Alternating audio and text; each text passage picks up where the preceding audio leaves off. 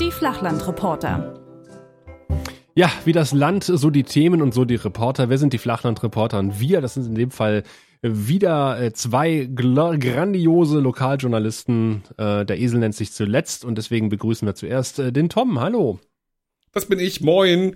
Und äh, in Kolkwitz, da bei Cottbus, Ach. da wo im Moment die Tagebaue zu haben sind für ein Appel und ein Ei, weil die großen Konzerne sie nicht mehr haben wollen, wo die Dörfer stehen bleiben können, da sitzt der Sascha. Guten Tag zusammen. Mensch, du hast die Hausaufgaben gemacht. ja, ich habe eben schnell nachgelesen. Hm. Kann man doch ein Geocaching-Paradies jetzt aufmachen?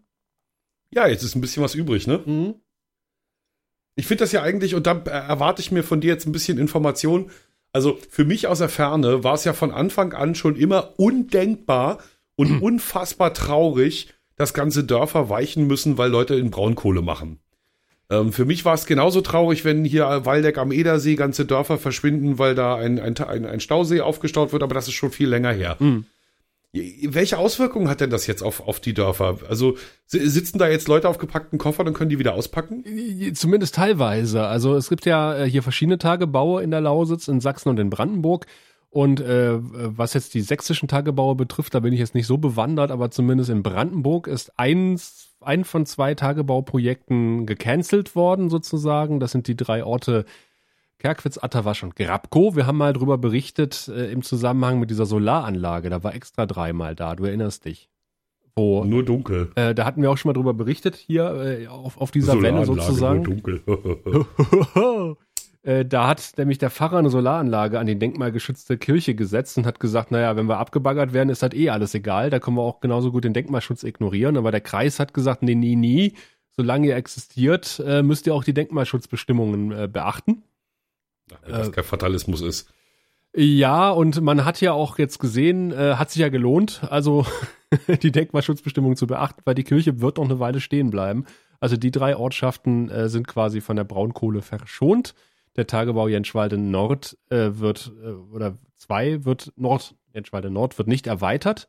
Und äh, das heißt, diese drei Orte werden nicht abgebaggert, aber äh, LEAG als neuer Tagebaubetreiber hat es ja von Vattenfall gekauft vor einem guten halben Jahr äh, hat natürlich gesagt, ja, wir haben ja noch einen Tagebau da unten Weltzoo. Und äh, das ist eigentlich, glaube ich, auch der größere Brocken von beiden, wenn die da umsiedeln. Und ähm, da haben sie nicht die Entscheidung auf 2020 vertagt. Haben gesagt, naja, wissen wir noch nicht so hundertprozentig, vielleicht brauchen wir es doch. Äh, da geben wir bis spätestens 2020 Bescheid, ob wir es brauchen. Das ist für die natürlich eine blöde Zitterpartie, die jetzt weitergeht. Ich wollte sagen, so kann man, so kann man doch mit Menschen nicht umgehen. Man kann die doch nicht noch jetzt noch drei Jahre, noch zweieinhalb Jahre sitzen lassen, nicht wissend, ob sie jetzt ihre Heimat verlassen müssen oder nicht. Ich, ich finde das alles furchtbar. Ich finde das alles unfassbar, dass in einer aufgeklärten, zivilisierten Gesellschaft mitten in Europa Dörfer abgebaggert werden. Ich finde das an sich so absurd. Ja, man darf natürlich nicht vergessen, dass man auch eine sichere Energieversorgung haben möchte und äh, dass die natürlich auch äh, relativ fürstlich entlohnt werden, wenn sie umziehen. Du kannst natürlich Heimat nicht ersetzen, das ist natürlich klar. Ja, und nicht in Geld aufwiegen nee, und denkmalgeschützte nee. Objekte nicht wie drei Seitenhöfe und sowas alles. Also, nee, es, es will mir wirklich nicht in den Kopf. Ich weiß, klar, das Argument ist immer, wir brauchen ja aber die Energie, aber es ist doch nicht mehr zeitgemäß. Also wir stellen hier ein Windrad nach dem anderen auf. Mir hüpfen die Bürger Tag für Tag aufs Dach, weil ich darüber berichten muss.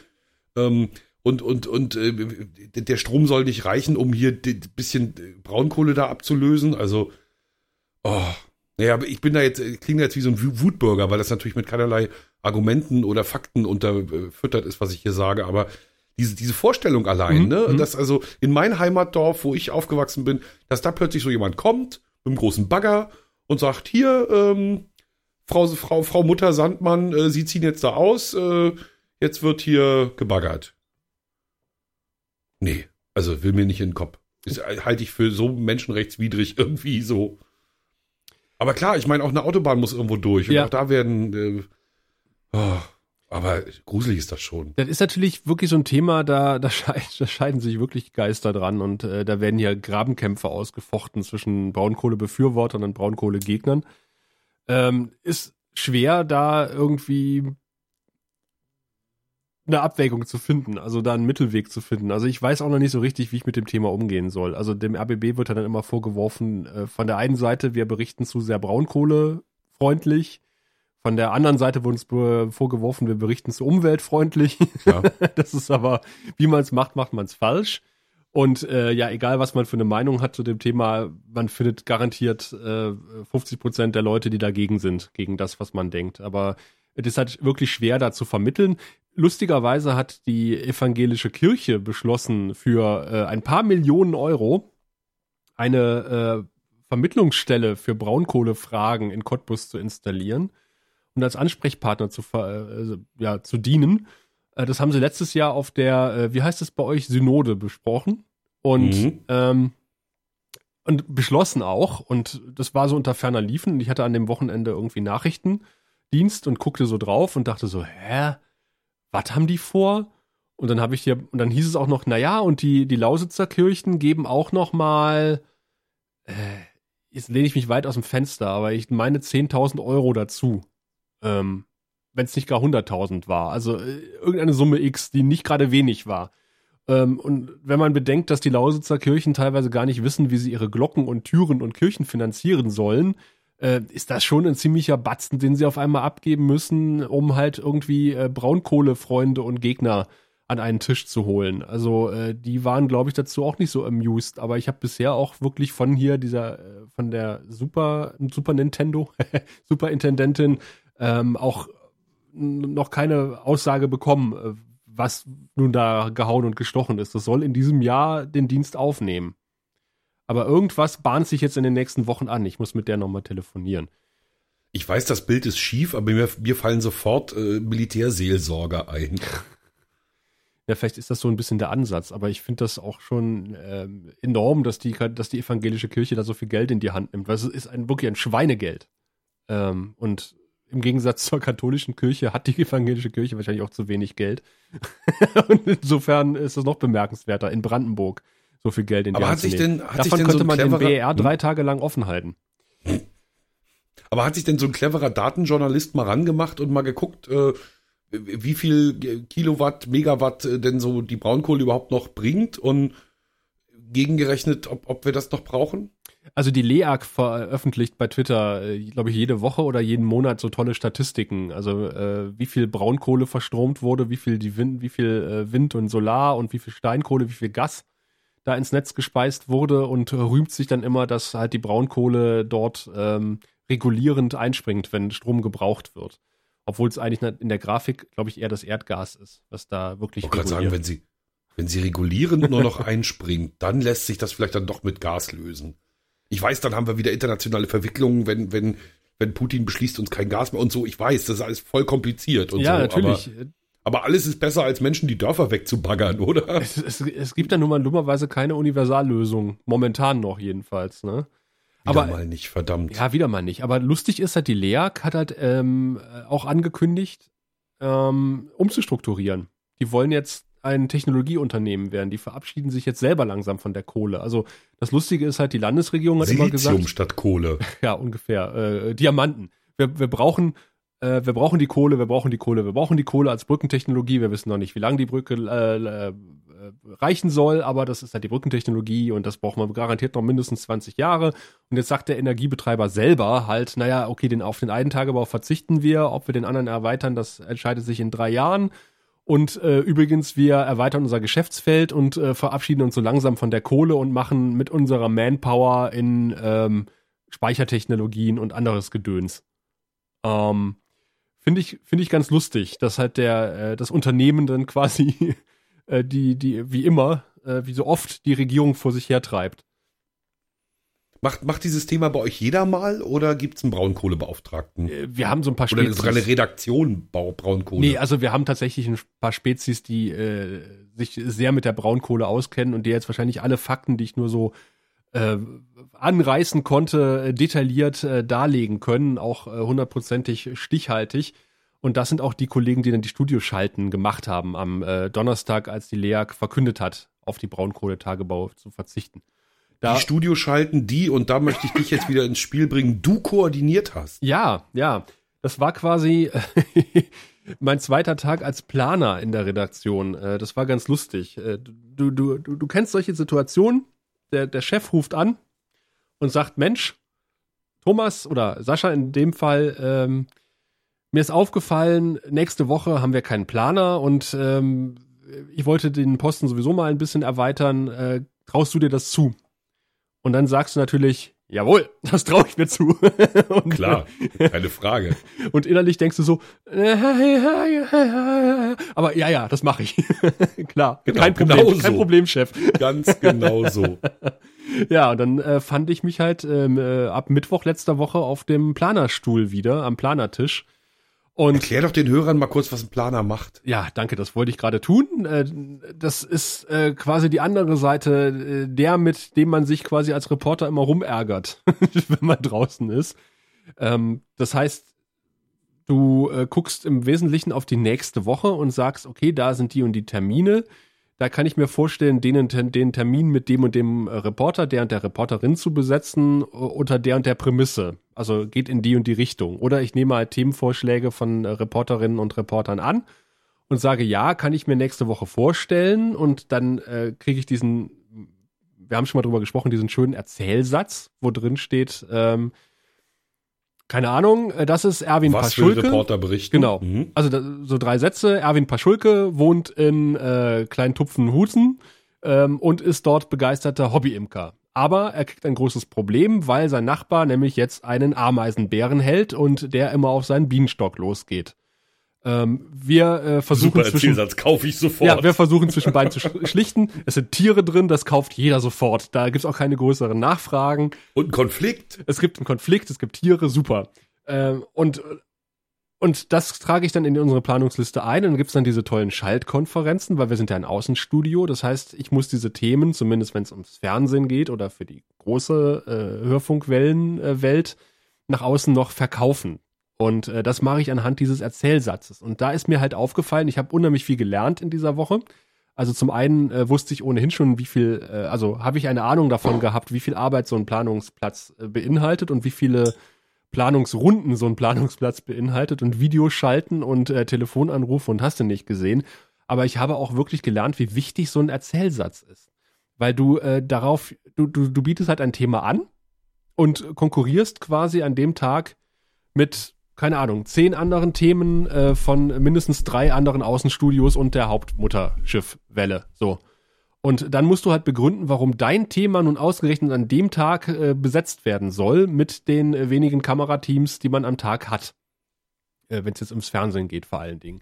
Und wenn du dann einen schlechten Erzählsatz hast und zu dem Thema nicht viel sagen kannst, dann heißt es ja, hm, okay, machen wir doch lieber das andere Thema. Und da habe ich halt wirklich gemerkt, wie wichtig es ist, dem Planer oder der Planerin äh, ordentlich Futter zu geben, damit er sie das Material auch gut verkaufen kann in den Planungsrunden. Ich muss mal kurz einen Schluck trinken hier. Du, du, du kannst deine mhm. Erfahrung mit Planern zum Besten geben währenddessen.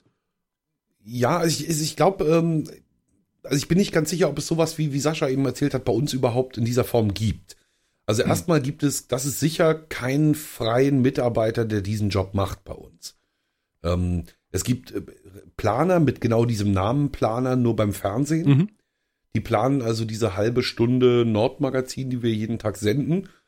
Ähm, und die, ähm, naja, also einerseits geben die natürlich jeden Tag aufs neue Impulse ins Programm mhm. ne, und gucken halt, welche Themen, die noch nicht angeboten sind, interessieren sie. Ansonsten die angebotenen Themen, die ähm, also auch planbar sind über eine Woche, die werden immer eine Woche im Voraus schon festgelegt.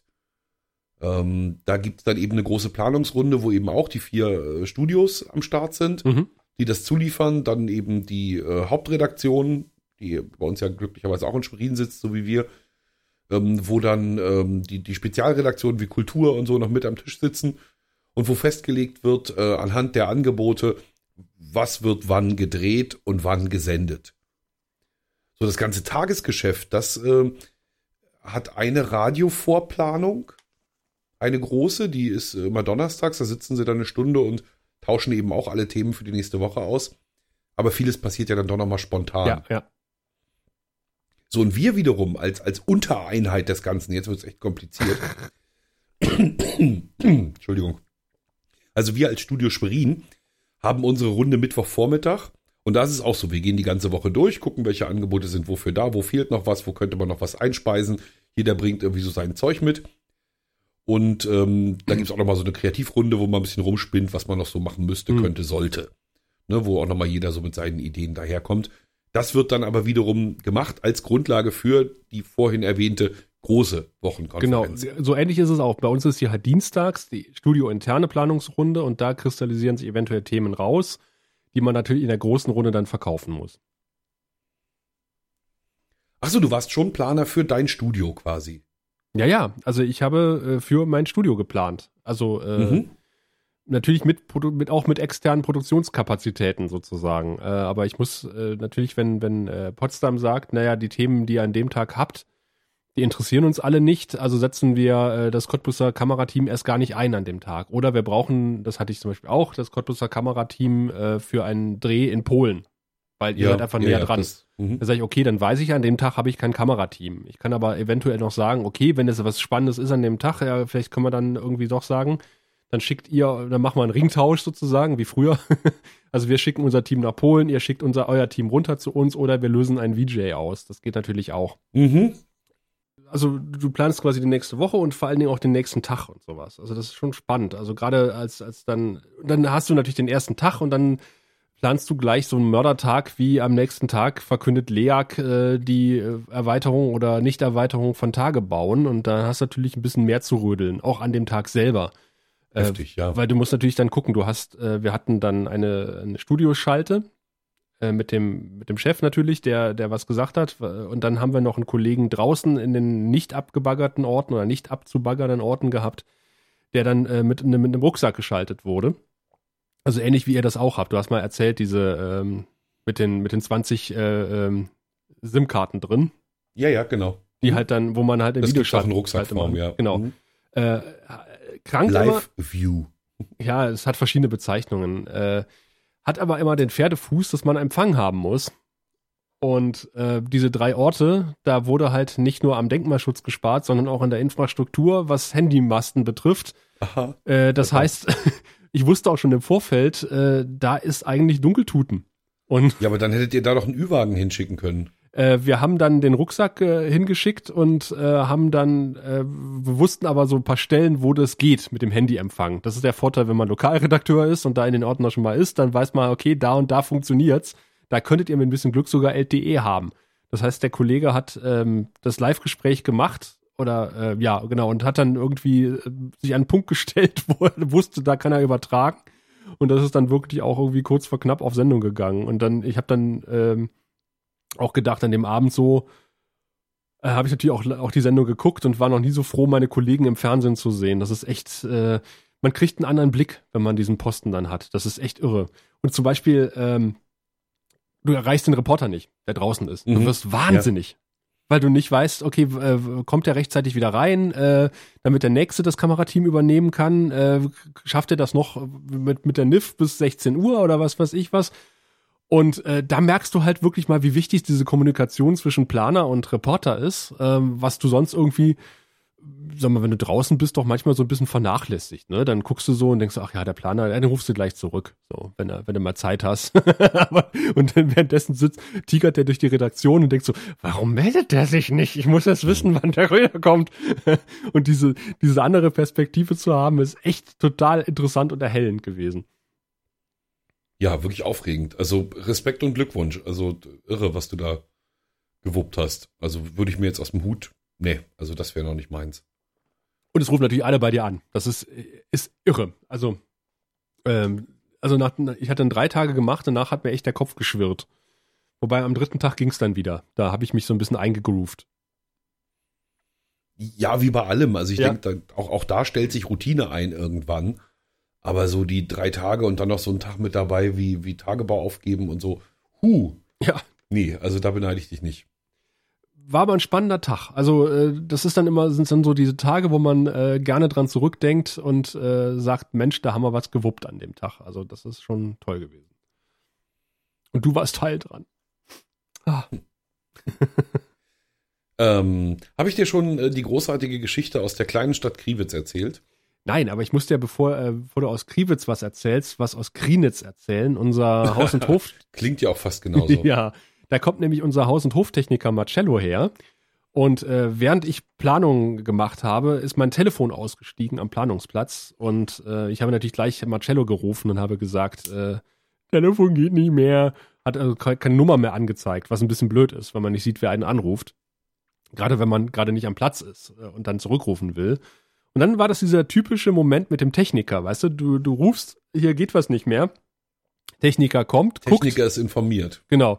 Techniker kommt, guckt, guckt dich erstmal komisch an, guckt das Gerät komisch an, guckt dich dann nochmal komisch an, nimmt das Gerät in die Hand, nimmt den Stecker, zieht ihn einmal raus, steckt ihn wieder rein, Gerät funktioniert wieder, stellt's hin, guckt dich komisch an und geht. das ist mhm. so der typische Techniker-Move. ja, wobei noch ein bisschen peinlicher wäre gewesen, wenn dieses, wenn, wenn euer Display so einen Kontrastknopf gehabt hätte, der einfach nur runtergestellt ja, gewesen nee. wäre.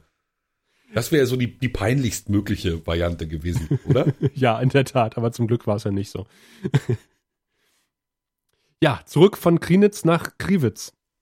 Ja, aber wie schön, dass wir da Orte äh, so eines Gleichklangs haben. Ja, Kriwitz ist heute ein Thema, das kann ich ein bisschen länger beackern. Ähm, los geht's bei einer, ähm, also Kriwitz, das Amt Kriwitz ist ein, ähm, ein, ein, ein, ähm, ein beispielhaftes Musterprojekt in diesem Land. Da haben wir auch schon mal drüber geredet. Die haben diese tolle Internetseite. Habe ich schon mal drüber ne? geredet. Das ist genau, ja mhm. auch die Internetseite. Mhm. Aber das Amt Kriwitz ist ge gegründet worden vor drei Jahren aus drei bestehenden Ämtern. Und da ja die Landesregierung hier in Mecklenburg-Vorpommern, wie wahrscheinlich andere Landesregierungen auch, davon ausgehen, dass je größer die Strukturen sind, desto billiger ist alles, ähm, hat das Land sich tierisch gefreut, dass sich da drei Ämter zu einem zusammengeschlossen haben. Mhm. Diese drei Ämter brauchten jetzt auch ein neues Amtsgebäude. Das wurde sinnvollerweise im Zentrum des Amtes, also in der Stadt Kriwitz, der einzigen vernünftigen Stadt in diesem Amt, ähm, eingerichtet. Nee, die anderen sind, glaube ich, wirklich, es gibt, ich überlege gerade, nee, Rest sind, glaube ich, Dörfer. Ähm, das würde ich gerne und, irgendwie als, als, als Zitat auf ein Kissen drücken oder sowas und dann an die, an die Amtsverwaltung verteilen. Kriwitz, die einzige denn? tolle, die einzige vernünftige Stadt in diesem Amt. Zitat Thomas Nädler. das weiß ich nicht, vielleicht kann ich mich ja da wieder versuchen. Näher. Hm. Jedenfalls ähm, haben die Kriwitzer also das ihr bestehendes Amtsgebäude dann erweitern lassen und haben jetzt also ein seit kurzem ein niegelnagelneues, total schickes Amtsgebäude für alle Mitarbeiter der drei Ursprungsämter. Ne, die passen da alle rein und ein schickes Bürgerbüro ist auch drin. Und der Innenminister hat es quasi fast komplett bezahlt. Da hat das Land ja ordentlich gespart, oder? Äh, schon mal bei, ja, ja, gut, aber ähm, wir werden sehen. Also der Spareffekt, äh, naja, das ist ein anderes Thema. Auf alle Fälle sollte die Einweihung dieses Amtsgebäudes am 1. April, ohne Aprilscherz, kein Gag, sollte am 1. April ganz normal gefeiert werden. Innenminister wollte vorbeikommen, war eingeladen. Ansonsten tagt der offenen Tür. Alle dürfen sich das neue Amtsgebäude angucken. Jetzt hat sich die Bürgermeisterin der Stadt Kriwitz, ne, aber gedacht, hey, super Gelegenheit, der Innenminister kommt. Da hole ich mal ein paar Eltern und ein paar Kinder zusammen und wir erzählen dem Innenminister, dass es total super wäre, wenn er neben dem Amtsgebäude jetzt auch noch für Sanierung von Schule und Kita einstehen würde. Oder zumindest sich stark machen würde im Land. Denn ähm, Schule zu klein, Kita zu klein, beide marode, ne? Für, für ein Unterzentrum, so nennt man, steht dieser großen Ordnung hier, mhm. absolut unwürdig. Darauf haben, hat die Amtsverwaltung zusammen mit den anderen Bürgermeistern gesagt, ach du Scheiße, die verdirbt uns unser Fest. Wir wollen feiern und die will demonstrieren. Das ist doch doof. Und was haben sie gemacht? Haben die Einweihung abgesagt. Komplett. Nein. Haben den Innenminister wieder ausgeladen, Tag der offenen Tür abgesagt. Alle Mitarbeiter, die Urlaubssperre hatten, hatten jetzt dann doch frei. Und zwar nicht etwa, ich betone es nochmal, weil da Hooligans mit Baseballschlägern kommen wollten, sondern weil Kinder und Eltern selbstgemalte Briefe an den Innenminister übergeben wollten, in denen steht, Schule ist wichtig und Kita ist wichtig. Hilf uns. Ich habe dann beim Innenminister nachgefragt, der hat in keinster Weise da Einfluss genommen. Er sagt, er freut sich immer, wenn er für die Bildungsministerin die Arbeit machen darf. Ähm, und er würde da auch gerne mit denen plaudern, also kein Ding. Äh, Polizei habe ich gefragt, die wurde überhaupt nicht einbezogen. Ne? Also es gab jetzt auch nicht irgendwie einen räumlichen Grund, warum man gesagt hat, hey, äh, 20 Eltern nehmen so viel Platz weg, dass ein ganzer Tag der offenen Tür abgesagt werden muss. Mhm. Also da hat ein extrem dünnhäutiges Amt äh, extrem dünnhäutig reagiert. Ja. Das, so, das äh, durfte ich in ein kleines Fernsehstück gießen. Mhm. Und ähm, eigentlich muss ich das als gestaltet abrechnen. Ähm, der geneigte Hörer muss wissen, dass also sozusagen Beiträge, die, du dir komplett ausgedacht hast von, von der Bildsprache her, weil es kein, weil es nicht eine Reportage war, wo du irgendwie gefolgt bist oder so, dass das gestaltete Beiträge sind und da gibt's eine Mark 50 mehr. Okay. Ähm, und ich habe ihn gestaltet, indem ich ähm, drei Luftballons mit Helium gefüllt habe im Bild und dann sind die immer durchs Bild geflogen und so, ne? Und am Ende dann ab in den Himmel und ne, so mhm. Symbolscheiß halt am neuen Amtsgebäude. Feier, Feier, Feier, oh nee, geplatzt und so. Ah, dann lässt du den Ballon platzen. Nein, das haben wir kurz probiert, sah aber einfach scheiße aus. Also die Metapher wäre zwar schöner gewesen. Ich wusste, dass du es probiert hast. Das liegt ja, so auf der Hand. aber es, es sah einfach doof aus. Also wir hätten dann so eine 200 äh, Bilder pro Sekunde Kamera haben müssen, dann hätte das vielleicht irgendwie auch noch cool. Aber so dramatisch war es jetzt auch nicht, dass man mit Zeitlupe hätte arbeiten müssen. Weißt du, es war weder sinnlich noch äh, dramatisch. Insofern, Zeitlupe war nicht angebracht. Doch, den Amtsdirektor in Zeitlupe die Treppe runterlaufen lassen und dazu dramatische Musik spielen. Da ich kommt wollte, er. Ich wollte denjenigen, der da das Amt repräsentierte, ja sehr gern vor das Amt stellen, mitten in die Baustelle, die da noch auf dem einen Parkplatz herrscht. Ähm, dann relativ weit weg mit der Kamera mhm. und ihm die drei Luftballons in die Hand geben. das ist so einfach nur gucken. Das ist so eine weißt extra drei Einstellung. ja, da, aber das hätte er nicht mitgemacht. Ich weiß, ich das glaube also ich auch. genau. Ohne ihn zu kennen, aber ich dass er da auch. wahrscheinlich nicht gut bei wegkommt. ja, halten Sie doch mal, setzen Sie doch mal bitte diese Eselsohren auf und halten Sie. nein, nein, das muss so im Film. Das ist die Bildsprache. Lassen Sie mich mal meine Arbeit machen.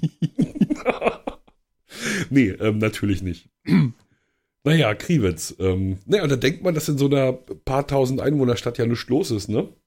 Aber im Gegenteil, also hier beginnt offenbar, so ich bringe da jetzt mal zwei Fälle in Zusammenhang, hier beginnt offenbar so eine seltsame Hasswelle abseits der sozialen Medien mhm. äh, in Gang gesetzt mit Briefen.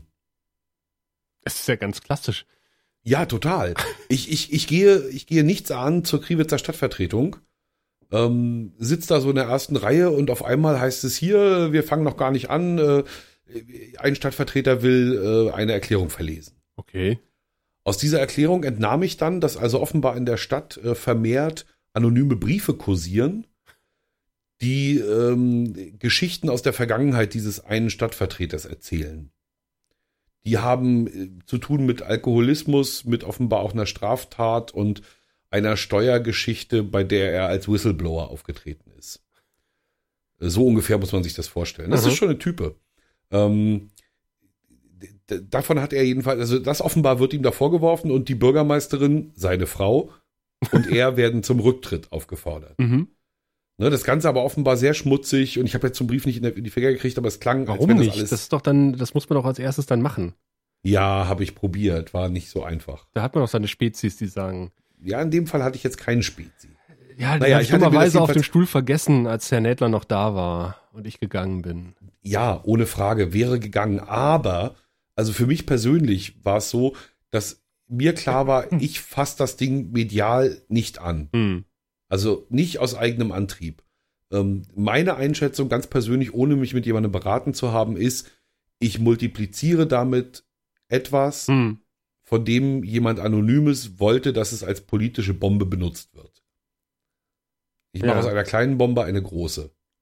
Jetzt wissen es 10.000 Leute, wenn ich es berichte, wissen es 300.000. Ja, und unsere 100.000 Hörer auch, die wissen es jetzt. Naja, ja, unsere Paar. Aber das ist ja, also, die sind ja zur, zur Hälfte sind ja auch noch, also ich habe drei, du hast drei. Ja, stimmt auch. Oder? Ja. Ne? Also drei in der Lausitz, drei in Mecklenburg. Also, ähm, also ich wollte es zumindest, ne, also ich fand es bei, bei, bei meinem Arbeitgeber nicht gut aufgehoben, so, mhm. weil ich denke, dass es zu, zu viele Menschen dann erreicht. Das wiederum aber, da bin ich ja ganz sicher, kann ich nicht allein entscheiden. Ne? Insofern habe ich selbstverständlich irgendwie kleine Redaktionskonferenz einberufen und habe das also per Mail und habe das äh, auf Hinweis meiner Chefs und habe dann einfach mal den, den, den entscheidenden Personen sozusagen die Geschichte geschildert und um ihre journalistische Einschätzung gebeten. Und seitdem habe ich davon nichts wieder gehört. Aha. Das nehme ich dann mal als klares Votum und äh, wir ignorieren das mal weg. Nee, das ist ja auch ganz gut, wenn die Kolleginnen und Kollegen dazu Bescheid wissen, äh, weil sowas kommt ja manchmal auch auf mehreren Kanälen wieder zurück in die Redaktion. Mhm, und genau. dann heißt es, oh, wir sind Kommunikationsunternehmen und warum wusste ich davon nicht? Warum wusste der Nähtler das? Und hat da nichts gesagt und so sind alle auf dem gleichen Stand und wissen, wenn da irgendwas kommt, äh, ja, das äh, ist uns bekannt. Da haben wir gesagt, da machen wir nichts zu. Finde ich genau. gut. Und, und dieselbe Masche, zumindest handwerklich dieselbe Masche, ähm, wird gerade in der Region westlich von Schwerin gefahren. Da verteilt also jemand auch ähm, angebliche schmutzige Details über einen Kollegen von mir. Mhm. Und so mit dem hier verteilt den Zettel so doll, hier der für unsere, von unseren Rundfunkgebühren wird da hier so einer durchgefüttert und so. Und also richtig finster, richtig böse, auch hasserfüllt, wie man sonst nur aus ähm, besorgte Bürgerseiten bei Facebook kennt. Krass. Ziemlich krass, ja. Und wie gesagt, der Zusammenhang stellt sich jetzt für mich her, weil es beide halt beides Postwurfsendungen waren. Ja, aber diese anonymen Briefe. Wer macht denn das? Findet man tatsächlich in der Lokalpolitik öfter mal. Also ich, ich, ich weiß es aus der Lameng jetzt äh, keinen konkreten Fall, aber ich habe öfter schon mal davon gehört, dass solche, dass es hieß, da kursieren halt Briefe, in denen das und das gesagt wird. Auch in Guben war das zum Beispiel. Da wurden anonyme, Brief, anonyme Briefe verteilt überall. Also das ist äh, offensichtlich gang und gäbe in der Lokalpolitik. Aber lustigerweise ist halt, kann ich aus Krienitz äh, auch was Lustiges berichten. Da ist nämlich. Naja, lustig würde ich meine Ereignisse jetzt nicht einstufen. Ja, äh, ja, stimmt. Vielleicht ist es doch äh, auch. Äh, Außer vielleicht den Amtsvertreter mit den Luftballons auf dem Parkplatz. Das war lustig. Denn in Krienitz äh, gibt es irgendwie auch seit, seit Jahrzehnten schon fast eine Männerfeindschaft ähm, zwischen dem ehemaligen ähm, Stadtchef und dem Bürgermeister.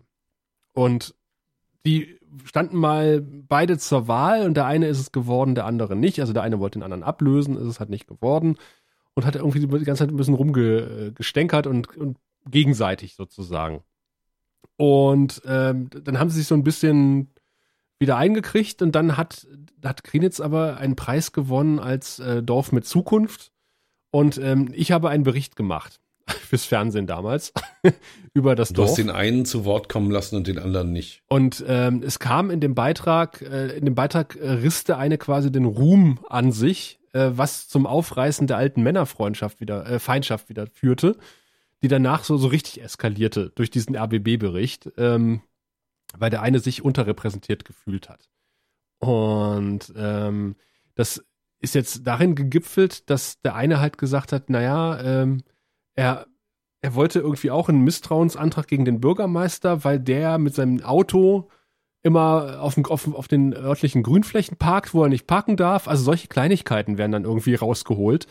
Oder ähm, er, er hatte dann irgendwie einen, einen Coup versucht, ähm, indem er gesagt hat, seine Fraktion sollte irgendwie geschlossen zurücktreten, damit es Neuwahlen gibt. Und, und er hat dann quasi sein Amt niedergelegt, aber kein anderer aus seiner Fraktion. und seitdem sitzt er halt nur als interessierter Bürger in der Stadtverordnetenversammlung, ähm, aber halt ohne Mandat. Das, der Plan ist dann irgendwie nicht so ganz aufgegangen. Das äh, war also inso, insofern halt doch wieder irgendwie ganz lustig. Wir haben unseren Flughafen übrigens. Äh, du hast mich vor Un ja, Unzeiten mal gefragt, ob wir auch sowas wie einen ach, Flughafen haben. Ich dachte, ihr hättet einen, einen fertig gebaut in der Zwischenzeit, während nee, wir auf, nee, auf unseren Flughafen nee, warten. Nein, nein, nein, das ist nicht so auch, unmöglich. wir haben jetzt auch so eine Sache, wo die Kostenschätzungen, man muss der Fairness halber sagen, von vor zehn Jahren, mhm. mit der Realität so gar nicht übereinstimmen. Ähm, die Stadt Ludwigslust soll einen Tunnel kriegen. Oh. Die hat, die hat bis jetzt bloß eine doofe Brücke über die ICE-Strecke drüber und diese Brücke zerreißt nicht nur die Stadt, sondern macht da auch echt Ärger. Ähm, so, weil die Häuser direkt dran stehen, die ist spät gebaut worden und so. Also es ist jedenfalls nicht so schön. Und um das ein bisschen zu entlasten, wollen sie jetzt noch einen zusätzlichen Tunnel buddeln. Das sehen der Bund und die Bahn auch ein. Beide sagen, Jo, Ludwigslust, ihr habt einen Tunnel verdient, keiner so sehr wie ihr, kriegt ihr. Ähm, wir dritteln die Kosten, Bund, Bahn, Stadt mhm. und dann bauen wir euch einen Tunnel. Jetzt, äh, zehn Jahre später, ist also fertig geplant oder zumindest fast fertig geplant. Und äh, rate mal, bei welchen Baukosten sind wir? Tunnel unter der ICE-Strecke? Oh, das ist schon nicht billig. Also fünffache der ursprünglich geplanten Summe? Nee, das war's, das, das dann doch nicht. Aber man ist mal von 13 Millionen ausgegangen und jetzt sind es 34. Ach ja, das ist doch läpper, lä lächerlich. In zehn also, Jahren. Äh, Inflation musste einrechnen, gestiegene Baulebenkosten. Ach, das ist ja, ist ja gar nichts. nee, na klar, aber was jetzt natürlich ganz zauberhaft ist, dass äh, in der Vereinbarung, die Bahn und Stadt und Bund geschlossen haben, drin steht, dass die Ludwigsluster Stadtvertreter noch einmal das Recht haben, jetzt sozusagen zum jetzigen Zeitpunkt, wo also die Planungsphase 2 abgeschlossen ist und die Zahl auf dem Tisch liegt, ähm, sich zu dem Tunnel zu äußern. Mhm. Wollen sie ihn oder wollen sie ihn nicht? Ne, bei immerhin 11 Millionen Euro eigener, ne, ist ja schon Eigenleistung, ist ja schon mhm. dickes Brett. Ja, das Problem ist nur, dass wenn sie jetzt Nee sagen, einfach so aus der Lameng, ähm, dass sie dann einen Großteil der Planungskosten tragen müssen. Ah. Das steht auch in der Vereinbarung. Mhm. Sprich, das ist jetzt nur noch pro forma. Also, mhm. wenn da mhm. jemand ernsthaft, also wenn da ernsthaft die Stadtvertretung es darauf anlegt, auf Nein zu stimmen, ähm, dann platzt die Sonne. Lass mich raten, äh, du, ihr habt einen Beitrag geplant unter dem Titel Tunnelfrust in Ludwigs Lust. Ludwigs Wurster Lustwaren. Nein, haben wir nicht. Ich habe lediglich einen ganz seriösen, ein ganz seriöses kleines Nachrichtenstück von 34 Sekunden plus Anmoderation ah. dazu heute versenden dürfen. Ich bin ja dazu übergegangen, mittlerweile alles in äh, BER-Öffnungstage zu rechnen, um zu rechnen, denn äh, ein Tag Nichtöffnung am BER kostet eine gute Million, kann man ungefähr umrechnen. Oh, verdammt. Und dann äh, kann man immer sagen, äh, wenn da jemand sagt so, ja, das kostet aber vier Millionen, sage ich, ja stimmt, vier Millionen, das ist eine ganze Menge Geld. Kann man BER drei Tage lang für nicht öffnen. Boah, sag mal, aber was heißt denn Kosten? Also hm? der, der Nichtbetrieb, also es kommt kein Geld rein, ist richtig. Es kommt kein Geld rein, ja. Es gibt, es gibt so eine schöne Internetseite, was, was der BER kostet. Da kannst du es auf eine Minute und dem, dem Steuerzahler. Ja. Man, man, fragt sich ja, warum er jetzt noch kostet, weil jetzt steht er ja bloß rum. Ne, er steht ja nicht rum, da wird er gebaut. Und äh, die Betriebs-, also der Bund und die Länder müssen ja ständig Geld nachschießen für diese Baustelle.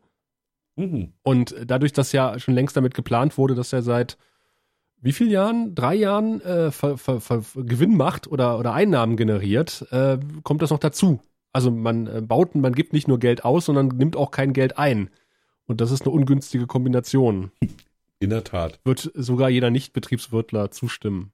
Außer er ja, ist klingt einfach für jeden Amateur ein bisschen doof. BR-Verantwortlicher, mhm. dann ist es natürlich. Aber wo du sagst, äh, lustige Titel, das war eine rheinische Überleitung. Yes. Ja, war super. Ich hatte es mal im Nachgespräch erzählt, aber ich glaube äh, on air noch nicht. Äh, wir hatten einen schönen Beitrag mal, da ging es um äh, eine Studie, dass deutsche Männer zu dick sind. Und äh, es hieß in unserem Open Media Planungssystem stand quasi die Autoren drin. Also einmal Spalte äh, Autor, Titel und dann gibt es diese tolle äh, Spalte in Arbeit, äh, Sende fertig, mhm. äh, bitte abnehmen. Also abnehmen heißt, dass, dass quasi äh, jemand noch drüber gucken muss, als CVD zum Beispiel und sagt, okay, kann man so senden. Und dann ergab es sich, dass dieser Ausdruck hängt bei uns noch in der Redaktion, dass es diese tolle Kombination gab äh, aus, aus Autorennamen, Sendungstitel und äh, Fertigungsstatus oder Status. Dann stand da nämlich Erler Schrägstrich Kahn, das war also meine Kollegin, mit der ich es zusammen gemacht habe, zu fett, bitte abnehmen. Das ist weit vorn. Das gefällt mir gut. In Kombination mit dem, mit dem äh, Bitte abnehmen ist es äh, echt ja. Ähm, ich ich habe früher mal die Zeitung Freitag gelesen, vor ganz vielen Jahren, bevor die verschwörungstheoretisch unterwegs waren. Mhm. Ähm, und äh, da gab es in, in der ähm, in der Emanzipationsabteilung, sag ich mal, in der Redaktion für Emanzipation, mhm. gab es zwei Autorinnen, die dann tatsächlich auch einmal zusammenarbeiteten. Ähm, die eine heißt Gisela von Hinten und die andere Renate Rammelt. Ich glaube, da habe ich schon mal was von gehört, ja. Ne? Und sie haben wirklich einen Artikel zusammen publiziert und das sah einfach komisch aus. Heute sehen Sie das Film, äh, den Film Das Schwarze Loch. Morgen meins, wie es singt und lacht. Legendäre, ei, ei, ei. legendäre ZDF-Moderation. ja, ja, apropos Moderation. Mhm. Ich hätte noch eine Polizeimeldung reinzuschreiben. Habe ich auch gemacht. Moment. Ja. Noch kurz. Ähm, Ach, du hast moderiert. Mhm. Ja, ich habe moderiert. Wärmekonferenz des Planungsverbandes. Ähm, das also, klingt interessant. Genau, war, war super. Ähm, ging halt darum, wie, wie verschiedene Institutionen, äh, Kommunen etc., Universität und so ähm, sich daran machen, äh, mit Wärmeenergie Geld zu sparen. Mhm. Also, ne, ob, ob sie jetzt dämmen, ob sie Blockheizkraftwerke bauen, ob sie Solarzellen einsetzen, Biogasanlagen, was auch immer. Und da stellte sich unter anderem heraus, dass die Landgesellschaft hier, ne, also die, die immer so den Kommunen so ein bisschen auf die Beine hilft bei Fördermitteln und so einem Kram, dass die, lass mich lügen, also sieben oder acht, ich bin nicht ganz sicher, also sieben oder acht Projekte angeschoben hat, so für Bioenergiedörfer etc. Und keins davon ist umgesetzt worden. Oh.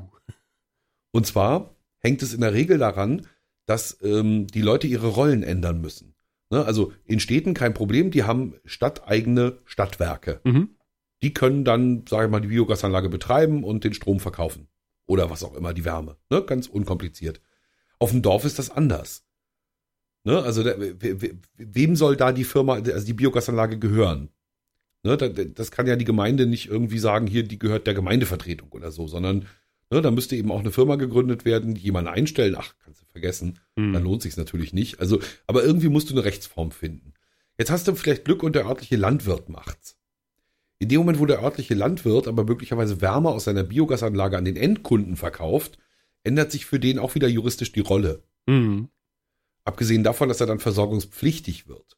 Ne? Also oh, ja. Tag, ein Tag kalt zu Hause ist ja doof. Ne? Insofern, bisher kann er seine Biogasanlage mhm. betreiben, wie er will. Dann muss er auf Dauerbetrieb ja. achten und so.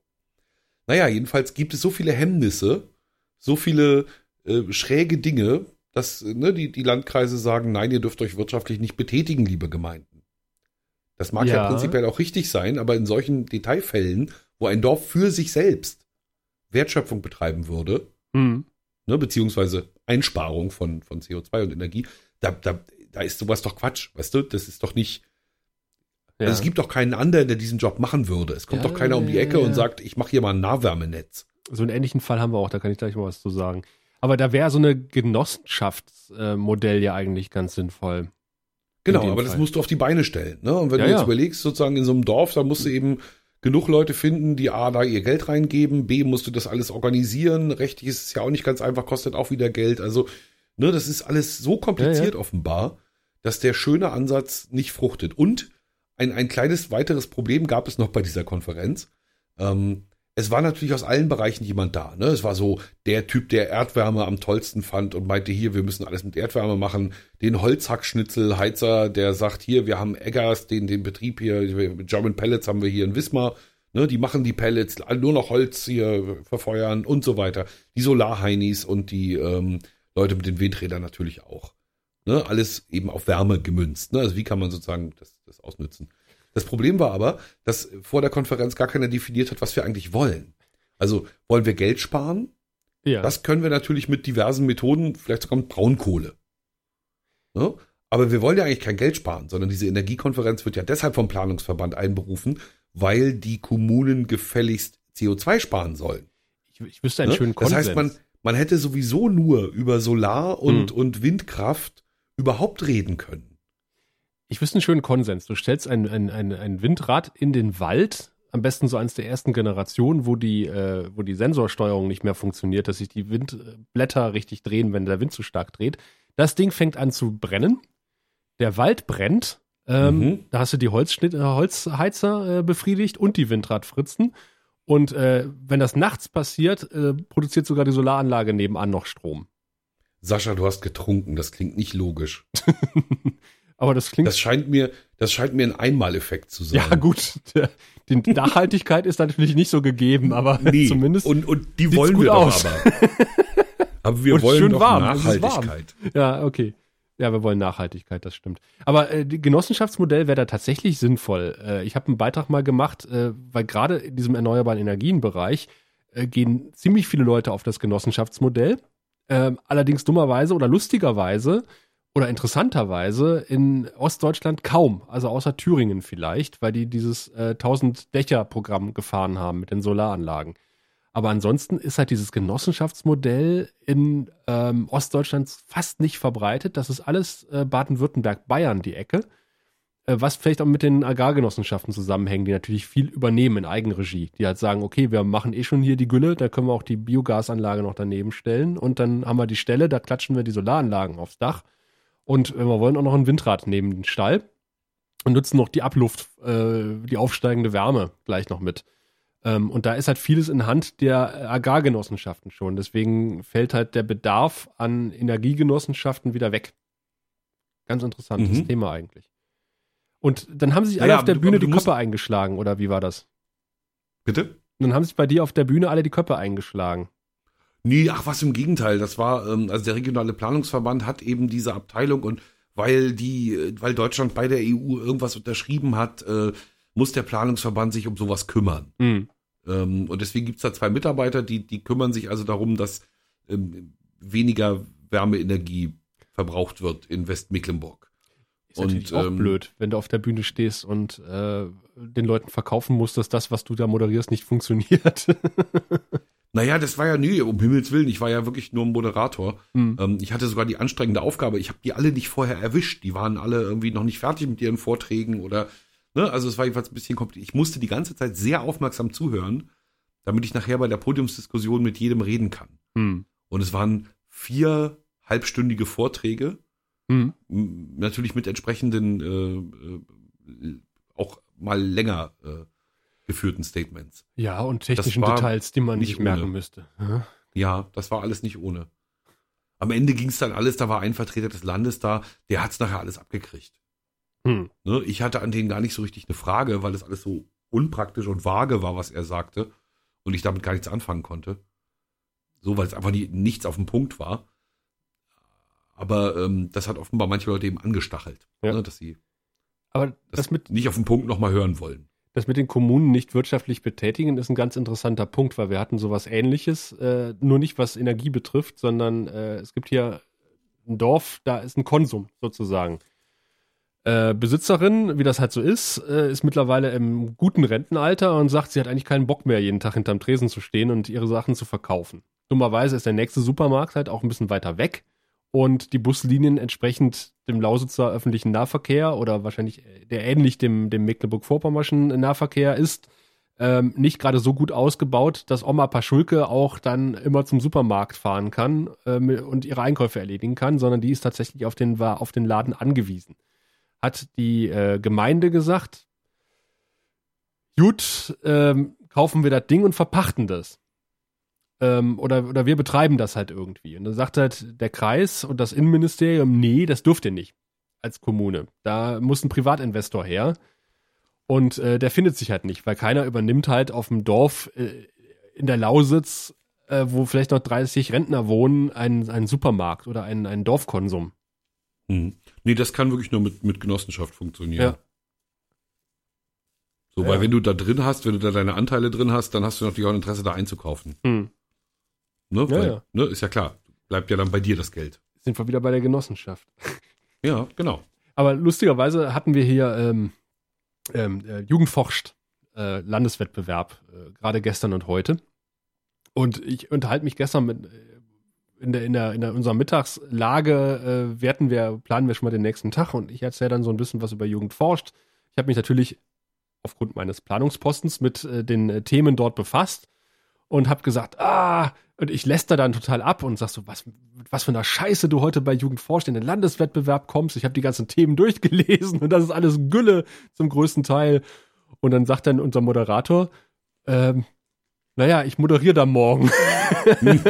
naja. Und ich so, mm, naja. Und dann hat natürlich dummerweise äh, das Projekt, über das ich am meisten gelästert habe, heute dann äh, doppelt abgeräumt. Also das, den Preis des Ministeriums und den, äh, den ersten Preis in dem Fachbereich. Und und der Kollege kam und meinte so, na, ich habe hier dein Scheißthema von gestern auf der Bühne gehabt. und da sage ich, ja, super. Hast du gesagt, dann, dass ich scheiße fand?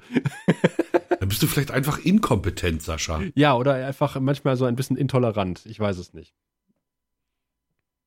Zu so, meiner Zeit Experten, ja. wären wir mit so einem Thema nicht in den Landeswettbewerb gekommen. Ich sag's dir. So. Genau. Früher hatten wir noch einen Kaiser. Genau. Und vernünftige Themen bei Jugend forscht. Ich bin äh, schon übrigens jetzt äh, sozusagen ganz äh, peripher nochmal über die Lausitz gestolpert. Mm. Und zwar habe ich ähm, einen, einen Beitrag angeboten und den auch heute fertiggestellt ähm, mit, mit dem Titel Der letzte seiner Art, Jörg Schermer, der Liedermacher. Okay. Und zwar habe ich jemanden gefunden, also der ist mir vorgestellt worden, der ähm, hat so das Ende der DDR-Singebewegung mitgekriegt. Ne, also so genau mein Thema. Erzähl. ja, ja, so die 80er bis, äh, ne, ja, was denn? Die, ja, du, weißt, du weißt ja, wie sehr ich ähm, äh, ostdeutsche ähm, äh, Liedermacher-Musik äh, zu schätzen weiß. Äh, das klingt ironisch. Ja, wir hatten schon mal drüber diskutiert, dass ich mit, mit Ostmucke nichts anfangen kann. Ja, ja, ja, ja, du Ignorant.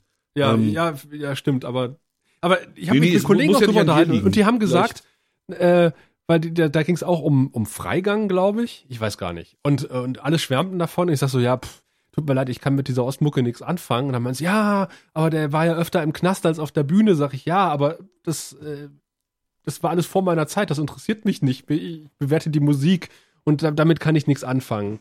Äh, ich glaube, dieser ganze Nimbus, der da noch so drum ist, um diese Liedermacherkultur in der DDR und die ganzen Bands, die so oft verboten waren und keine Ahnung was, ähm, das macht halt schon viel aus. Du musst es vielleicht mitgemacht haben, um das würdigen zu können. Äh, und, und, mir fehlt die Sozialisation einfach dafür. Äh, das ist vielleicht nur eine lahme Entschuldigung, aber äh, ja, aber ich nehme mich jetzt zurück und lausche deinem Liedermacher. ähm, nee, also ich, da vergleichst du jetzt, glaube ich, Apple mit Birnen, aber ist, äh, das ist, wie, wie du sagst, da, da, das, das müssen wir mal äh, gesondert erörtern. Ähm, jedenfalls, ähm, Jörg Schermer, ein, ein Mensch, der also die DDR-Singelbewegung durchlaufen hat und mit der äh, Singelgruppe Sturmvögel aus Schwerin ähm, sogar auch mal in Westen gereist ist und da gesungen hat. Ähm, Jörg Schermer ist äh, Lehrer und verdient damit seine Brötchen, das ist auch vernünftig. Ähm, Liedermacherei und Geld verdienen, das passt ja nicht so richtig zusammen. Ähm, aber der ist eben noch immer so mit Gitarre, seinen eigenen Liedern und seiner Stimme dabei und hat jetzt nach so einer kleinen Schaffenspause ähm, sich erstmal ein kleines Programm vorgenommen, so um wieder warm zu werden. Und da singt er Gundermann. Ah, ich wusste, dass es darauf hinausläuft. natürlich. ja. Und du als zugezogener Lausitzer wirst Gundermann natürlich irgendwann mal aufs Brot geschmiert bekommen haben. Gundermann war so zu End-DDR-Zeiten die Ikone ähm, aller, die sich irgendwie mit Gitarre und Stimme und Texten beschäftigten. Also der war so schräg, der, der hat einerseits die Landschaft weggebaggert als Baggerfahrer im Tagebau, andererseits hat er für die Umwelt gesungen, ähm, Fleischerhemd, proletarisch, immer sehr authentisch, super coole Sau und äh, so Volksphilosoph, echt ein, ein irrer Typ. So, auch ein bisschen Stasi-Geschichte mit drin, das hat sich dann irgendwie Anfang der 90er rausgestellt. Ähm, aber auch sein Umgang damit, bis auf, dass er es nicht selber gesagt hat am Anfang, führte dann dazu, dass irgendwie alle damit leben konnten. Mhm. Und dann ist er auch noch mit 43, also in unserem Alter, Sascha, ja. gestorben. Ne, war dann also auch weg, also konnte keinen Mist mehr bauen. Also mhm, genau. war, wurde richtig schön zur Ikone aufgebaut. Und von dem die Songs jedenfalls singt mein Liedermacher jetzt. Ähm, und ähm, darüber habe ich berichtet, habe ein Porträt ja. gemacht über ihn. Ja. Punkt. Ja. Äh, dann sprachlos. Werde ich mir nach der Sendung mal ein paar Gundermann-Songs anhören. Also ich bin der Liedermacher-Szene ja nicht abgeneigt gegenüber. Also äh, das möchte ich hier nochmal klarstellen. Es gibt eine ganze Menge Musikkabaretts und, und Liedermacher, äh, die ich sehr mag, aber ich kann halt. Einige meiner besten Freunde sind Liedermacher. Ja, eben. Äh, ich, ich höre ja wirklich ganz gerne äh, Joint Venture und äh, den, alles, was da noch um, um in diesem Dunstfeld ist, aber das sind halt alles äh, äh, Westgewächse, mehr oder weniger. Ich die haben auch den, die haben auch einfach den Namen Liedermacher neu definiert. Haben die schön gemacht, finde ich gut. Die haben einfach gesagt, hier, wir überlassen das Feld nicht sozusagen diesem, diesem altbackenen Image, hm. sondern wir besetzen das neu. Oder Fanny Und dann gab es ja auch diese Truppe. Ja, ja na, nee, hier so speziell ähm, die, dieses Umfeld von Joint Venture. Ja. Und was da alles so wuchs da hinten im Westen.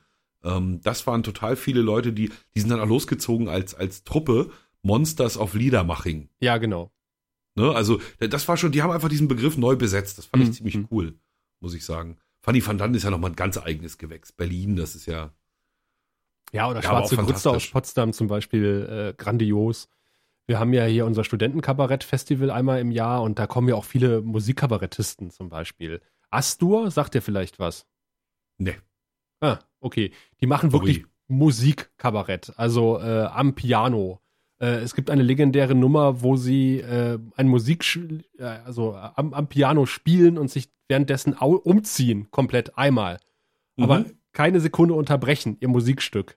Es ist, äh, es ist Wahnsinn. Und sie machen verschiedene Interpretationen von Es tanzt ein Biber Butzelmann, äh, wie, keine Ahnung, äh, Mozart das gespielt hätte, wie Rammstein das gespielt hätte und alles Mögliche. Also äh, super, super tolle Musiker.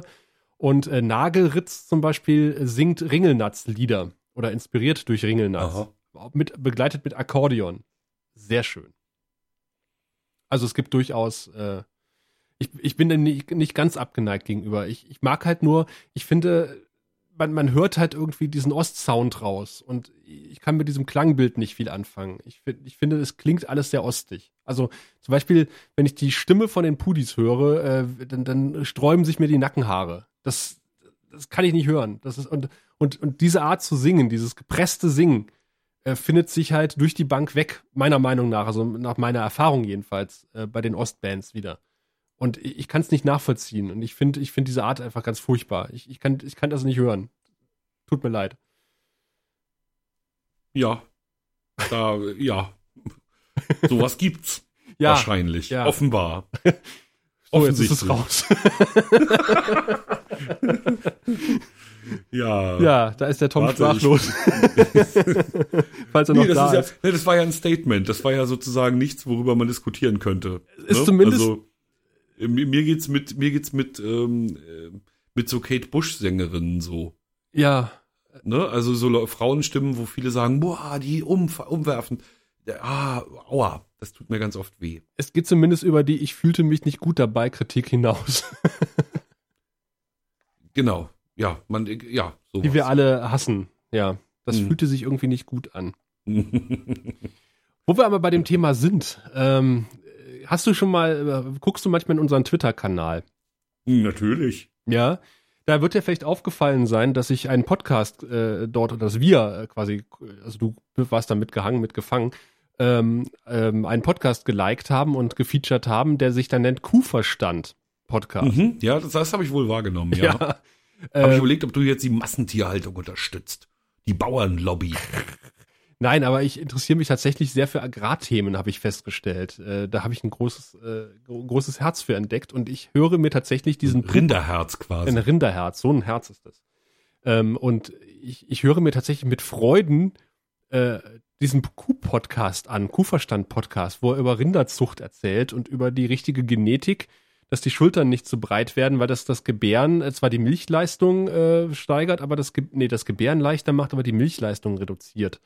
Und äh, die verschiedenen Wahrnehmungskreise der Kuh äh, wird dort beschrieben. Und er hat in seiner Nullnummer gesagt, äh, die größte Erfindung seiner Meinung nach der Menschheit sei das Heumachen gewesen. Und das fand ich schon sehr sympathisch. Und vor allen Dingen ähm, musste ich sehr lachen. Also nicht nur, dass er ein, ein Kuh als, eine Kuh als Logo hat, sondern sein Intro klingt auch noch fast so ähnlich wie unseres. Also auch so leichte Banjo-Einschläge mit Kuh-Moon äh, und ich habe das so gehört das erste Mal und habe gedacht so, nein, das ist nicht dein Ernst. Das, das ist nicht nur vom Logo ähnlich wie wir, sondern auch vom Sounddesign. Ja, und äh, da, da, da, da sind wir beim Logo und da möchte ich gerne mal äh, den Kollegen Sebastian Reimers zitieren, äh, der im letzten, in der letzten Sendegarten-Episode etwas erzählt hat. Ich spiele es mal ganz kurz ein.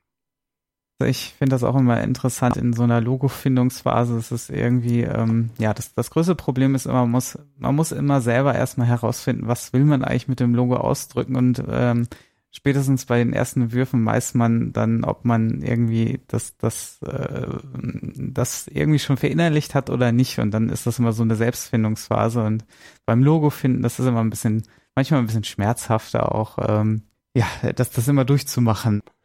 Ja, wahre Worte. Als ich das gehört habe, musste ich heftig nicken.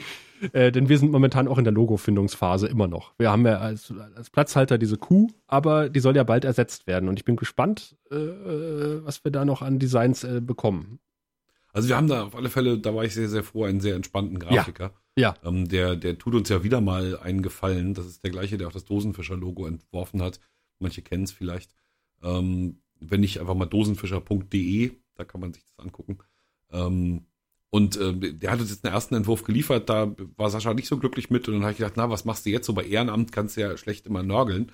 Ähm, aber nee, Martin ist halt ein Profi durch und durch und sagt, ja, selbstverständlich, ich gerechnet, alles gut. Äh, ne, wie, wie immer, ich mach mal.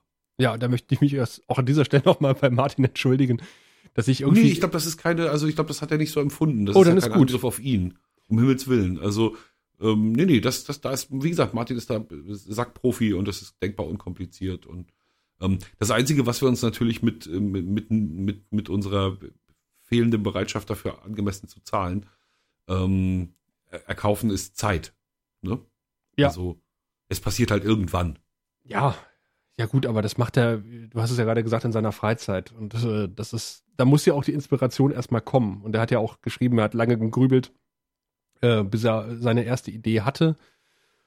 Ja, nee, nee, er, andersrum. Er wollte also alles eliminieren, was einem zuerst einfällt. Ja, genau. Ne? Also er wollte sozusagen nichts von dem benutzen, was ihm zuerst in den Kopf kam.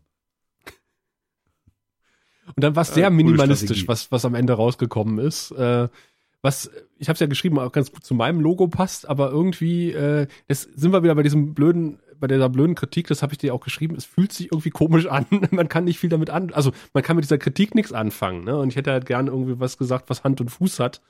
Aber ich kann da irgendwie nicht den Finger drauf legen und sagen, das, das, das ist das, was mich stört. Also das ist, äh, also ihr dürft gespannt sein. Äh, das könnte sich noch etwas hinziehen, äh, wollen wir damit sagen, mit der, mit der Logofindung bei den Flachlandreportern. und, und ich muss mich auch noch ein klein bisschen korrigieren. Ich habe da eben, da war jetzt echt ein falscher Zungenschlag drin. Also fehlende Bereitschaft dafür angemessen zu zahlen, ist natürlich eine unzulässige Verkürzung. Also ähm, Martin und ich, wir kennen uns schon ganz lange.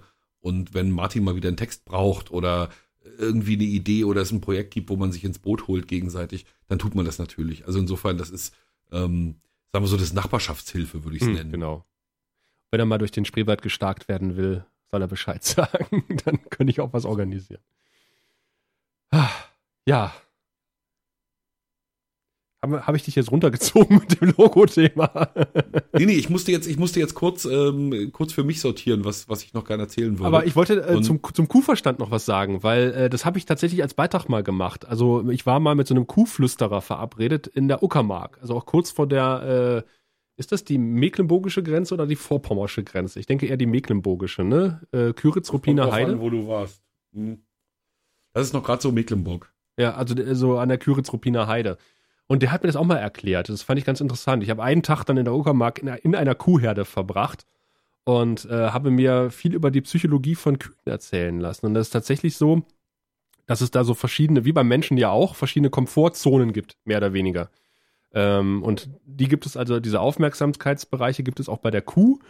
Und äh, die reagieren schon von, von ziemlicher Entfernung. Also wenn du dich der, der Kuhherde näherst, wirst du merken, dass die Kühe, Kühe den Kopf heben und die Ohren bewegen. Und die Kühe kommunizieren halt sehr über ihre Ohren. Und äh, das können wir Menschen eher weniger also es gibt Menschen, die entsprechende Ohren haben, entsprechend ausgestattet sind, dass sie damit mit Kühen kommunizieren könnten. Aber, es ist nicht die Regel. Es ist eher die Ausnahme und uns fehlen die Ohren halt. Deswegen ist es äh, für die Kuh unheimlich schwer, ähm, menschliche Emotionen zu deuten. Wir machen halt viel über Mimik oder auch Körperhaltung. Also die Körperhaltung kann die Kuh äh, schon ganz gut spüren. Und dann geht es zum Beispiel darum, dass du dich einer Kuhherde nicht gerade nähern sollst, sondern ähm, so im leichten Bogen, weil Raubtiere laufen gerade auf, auf Beute zu. Und äh, du willst halt der Kuh symbolisieren, du bist kein Raubtier. Und du musst auch hin und wieder mal stehen bleiben und jetzt sagen, okay, ich bin halt hier friedlich und dich langsam ranpirschen, weil sonst bist du irgendwann in dem äh, ganz nahen Bereich, der äh, hinter dem Fluchtbereich, das ist, glaube ich, dann der Aggressionsbereich, wo du dann auch ganz schnell mal auf die Hörner genommen werden kannst. Äh, weil, weil Hintergrund war halt die Geschichte, dass, dass immer mehr Verletzte ähm, durch Kühe äh, äh, vorkommen. Also es herrscht ja immer noch diese Meinung vor, ja, du kannst auf die Kuhweide gehen, da Kühe umschubsen, bla bla bla di, da. Allerdings äh, werden die Kühe halt immer öfter draußen gehalten, komplett als Herde auf der Weide über das ganze Jahr und kalben auch teilweise auf der Weide, dann haben die Jungtiere dabei. Das heißt, äh, Kühe verwildern mittlerweile wieder ein bisschen in, in Europa und äh, sind gar nicht mal so ungefährlich. Äh, das, äh, da häufen sich mittlerweile die Unfälle. Wir haben zum Beispiel hier so eine äh, Kuhweide ganz in der Nähe und da ist eine Herde drauf. Ähm, die gucken ein, das ist so ein bisschen wie Walking Dead, äh, Dead, nur halt mit Kühen.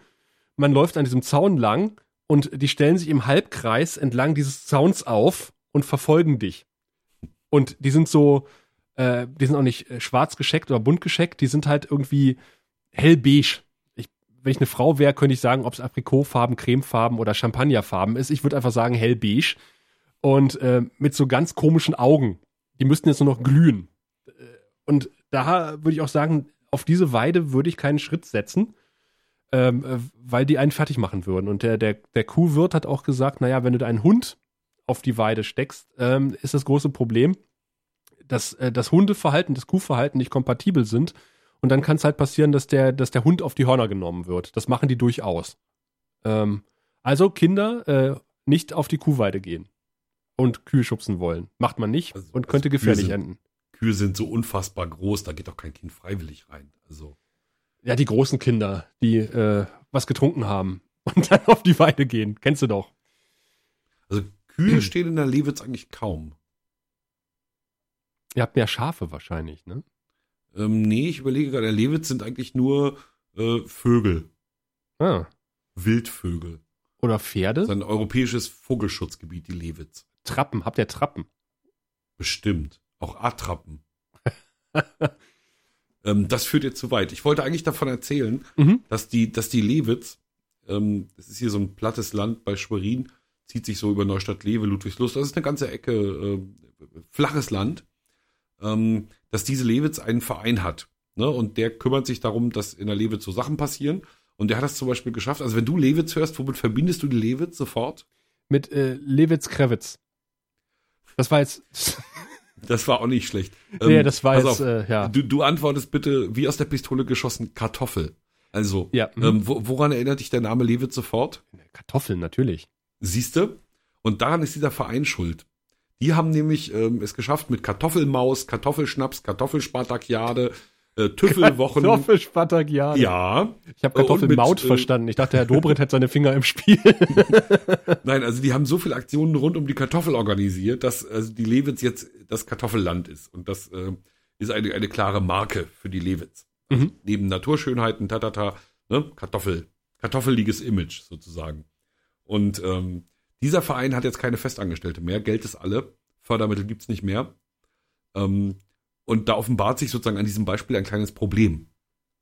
Du bekommst durch die EU oder eben das Landwirtschaftsministerium jede Menge Scheiß gefördert. Mhm. Ne, wenn du zum Beispiel ein Lewitz-Informationszentrum, so sagte mir der eine Chef dort, einrichten wolltest, 500.000, eine Million, keine Ahnung, sowas halt, ne? Kein Ding. Das lässt sich machen. Ne, so mit, mit Liederförderung und Kram und hier ein bisschen, da ein bisschen. So, so ein Lewitz-Informationszentrum würdest du gebaut kriegen. Ja. Aber, aber keinen, der sich reinsetzt. Du könntest es nicht betreiben. Ja, super. Weil du keinen hast, der sich da reinsetzt. Ja, was macht ja. er denn jetzt? Naja, also da ist jetzt, wie gesagt, die Festangestellte wird jetzt gekündigt, die ist jetzt raus. Und jetzt wird sich zeigen, was übrig bleibt, ne? Also im Ehrenamt ist das nicht zu leisten, sagt er. Habt ihr keine Chance. Kartoffelkönigin? die sich da naja, Die müsste können? ja auch jemand betreuen. Also, die lebt ja auch nicht nur von Kartoffeln. Kartoffeln. so, der musste ja auch mal einen Schnaps vorbeibringen oder so. Nee, wobei Kartoffelschnaps haben sie ja auch. Ähm, ist doch Wodka eigentlich, oder? Nee, ist schwierig. Also es gibt in, in der Feldberger Seenlandschaft, kennst du da diese, diese Fähre über den schmalen Luzin? Nee. Ähm, das ist so ein zentraler Punkt in dieser Feldberger Seenlandschaft. Das ist eine ganz kleine handbetriebene Fähre äh, über eben einen der schmalen, aber sehr, sehr tiefen Seen dort. Die sind ja so fjordartig da in dieser Feldberger Seenlandschaft. Mhm. Und ähm, dort hat es der, der Fährmann geschafft, so alles zugleich zu sein. Ne? Also Fährmann, touristisches Informationszentrum für die Region ähm, und noch Kiosk mit Essen und Trinken. Ne, und so kann dann ein Privater irgendwie das mitmachen. Ja. Ne, das, sowas kann funktionieren. Mhm. Aber du willst jetzt ja auch keinen Ruin treiben. Ne? Aber auch ein Knochenjob. Ich meine, dann darfst du auch nicht keinen Urlaub nehmen und nichts. Das ist ja. Ja, irgendwie, genau, irgendwie musst du es hinkriegen halt. Ne? So. Hm. Könnte man sagen, dass die Lewitz ein Gebiet ist, wo sich Fuchs und Hase gute Nacht sagen? Durchaus. Mit Fug und Recht. Dann habe ich eine passende Polizeimeldung. Na endlich. Ja, diese Überleitung. Äh, nämlich Originalzitat Pressemitteilung der Polizei. Nach Ermittlungen der Kriminalpolizei konnte die, die, die, konnte die Identität des am Dienstagmorgen in einer Transportbox sichergestellten Kaninchens geklärt werden. Da es sich in diesem Fall um ein Zuchttier handelt, das ordnungsgemäß nach der Kennzeichenverordnung des Zentralverbandes Deutscher Rasse Kaninchenzüchter e.V. gekennzeichnet war, konnte das gestohlene Tier schnell identifiziert und seinem Besitzer überreicht werden. Toll. Die Kripo ermittelt die Identität eines Kaninchens. das fand ich auch sehr schön. Ja, äh, und also vor allem, dass sie eine Pressemitteilung draus machen. Das ist ja eigentlich, ne? Das heißt, ähm, also naja, die, die Original Polizei würde es wahrscheinlich twittern. Ja. Und das, dann wäre es dann wär's auch irgendwie cool. Aber so als Pressemitteilung ist es ein bisschen, bisschen stoffelig, piefig, oder?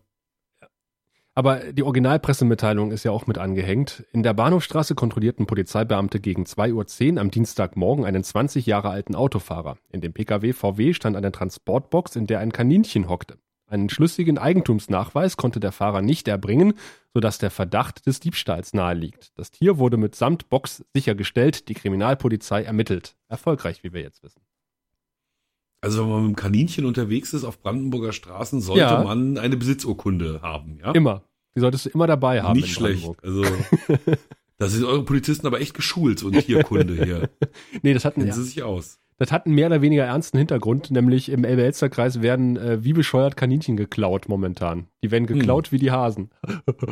Ach, da muss ich mich ja mal erkundigen, ob das bei uns auch so ist. Und Zuchtviecher oder, oder oh, fürs oh. Essen? Heute war Debatte im Landtag. Ah, also Zucht, Zuchttiecher, also äh, Kaninchen werden geklaut ohne Ende, vor allem im Elbe-Elster-Kreis. Nee, aber so zum Essen oder Zuchttiere? Zuchttiere, tatsächlich Zuchttiere, mhm. aber beides, also die mal ohne große Rücksicht. Also schon die äh, Schlachtviecher, aber auch die richtig, wir haben es ja gehört, die guten Rammler, die, die Böcke, die halt Zuchtböcke sind und sowas. Ähm, und das grassiert da echt enorm momentan. Und das kurz mhm. vor Ostern, wo sollen die Eier herkommen? Also aber, das ist so ein Zusammenhang. Aber Viehdiebstähle, äh, waren tatsächlich heute Sache im Landtag. Das war, war ganz äh, lustig ist es wirklich nicht mehr, weil hier äh, wird in, werden in großen Größenordnungen tatsächlich die kompletten Herden geklaut von Landwirten über Nacht. Ähm, Ohrenmarken raus und die Transporter rein und weg. Und äh, das ist eine Aktion, die machst du nicht mal eben in einer halben Stunde. Weil die Viecher, die machen ja auch ein bisschen Lärm dabei. Allerdings. Äh, vor allem, wenn man in die Ohrenmarken rausreißt, wie das teilweise passiert.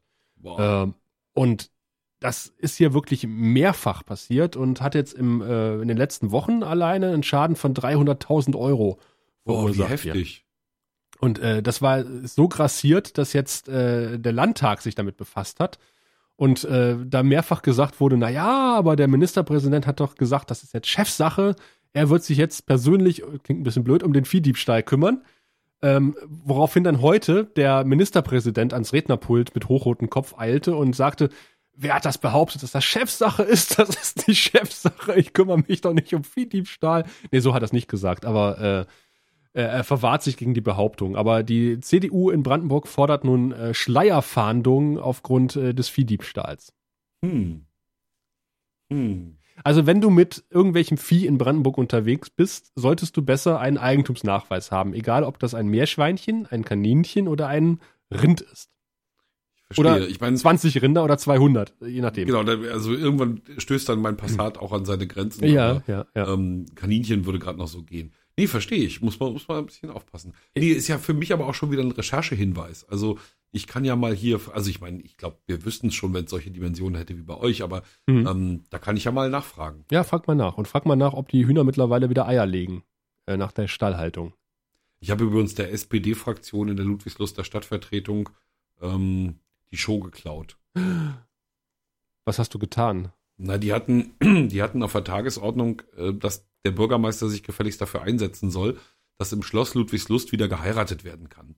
Mhm. Dass also das Standesamt dort eine Außenstelle unterhalten kann. Habe ich gedacht, fragst du doch einfach mal bei denen nach, die das zu bestimmen haben. In dem Fall das Land, also der Betrieb für Bau und Liegenschaften. Und jetzt muss man wissen, dass das Ludwigsluster Schloss aufwendig restauriert wird. 13 Millionen sind schon in den Ostflügel geflossen, jetzt ist der Westflügel dran. Mhm. Kann man sich vorstellen, dass alle Gegenstände, die vorher im gesamten Schloss verteilt waren, wenn sie jetzt nur in einem Flügel sind, dass das dann ein bisschen enger ist als sonst. Ja. Entsprechend hat äh, der Betrieb für Bau und Liegenschaften gesagt, ja, die beiden Säle, in denen mal geheiratet werden kann, sind schon fertig, aber nein, ähm, ist nicht, solange gebaut wird, nichts da. Ne? Mhm. Und wie lange das dauert mit dem Bauen, das äh, kann ich Ihnen nicht sagen. Keine Ahnung. Auf absehbare Zeit ist da nichts. Erst recht nicht Sommer 2017, wie die Stadtvertreter da gefordert hatten. Naja, und das war ja dann schon recherchiert und am Tag der Stadtvertretersitzung haben wir das dann über den Äther geblasen. Und damit hast du inwiefern der, äh, der SPD damit die Show geklaut? Naja, weil der ganze Antrag damit ja hinfällig ist. Ach so. Also natürlich ist es jetzt noch was anderes, wenn der Bürgermeister von Ludwigslust den BWL schreibt, als wenn es kleiner Journalist ist. Ja. Aber andererseits, wie wahrscheinlich ist das? Ja. Dass die dir offiziell so eine Presseauskunft geben und danach mit dem Bürgermeister was dealen. Ja, stimmt. Eher unwahrscheinlich. Ne, insofern gehen wir davon aus, dass also dieser Tagesordnungspunkt dann hinfällig war. Weil Antwort war ja schon klar, ist nicht. Ja. Oh Mann. Aber ich hatte auch noch einen, einen schönen, eine schöne Polizeimeldung, äh, was auch etwas mit ähm, äh, Tieren zu tun hat, nämlich einen Pferdetransporter. Der ist nämlich geklaut worden. Die Pressemitteilung ist etwas länger, aber ähm, sie hat es in sich. Ähm, es waren nämlich unter anderem zwölf Streifen, Funkstreifenwagen im Einsatz auf der Suche.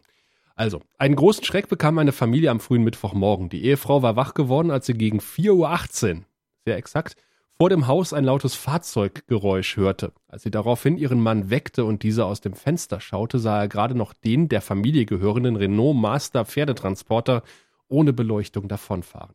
Die Geschädigten alarmierten sofort die Polizei, die alle angrenzenden Polizeidirektionen in die Fahndung nach dem gestohlenen Pferdetransporter mit einbezog.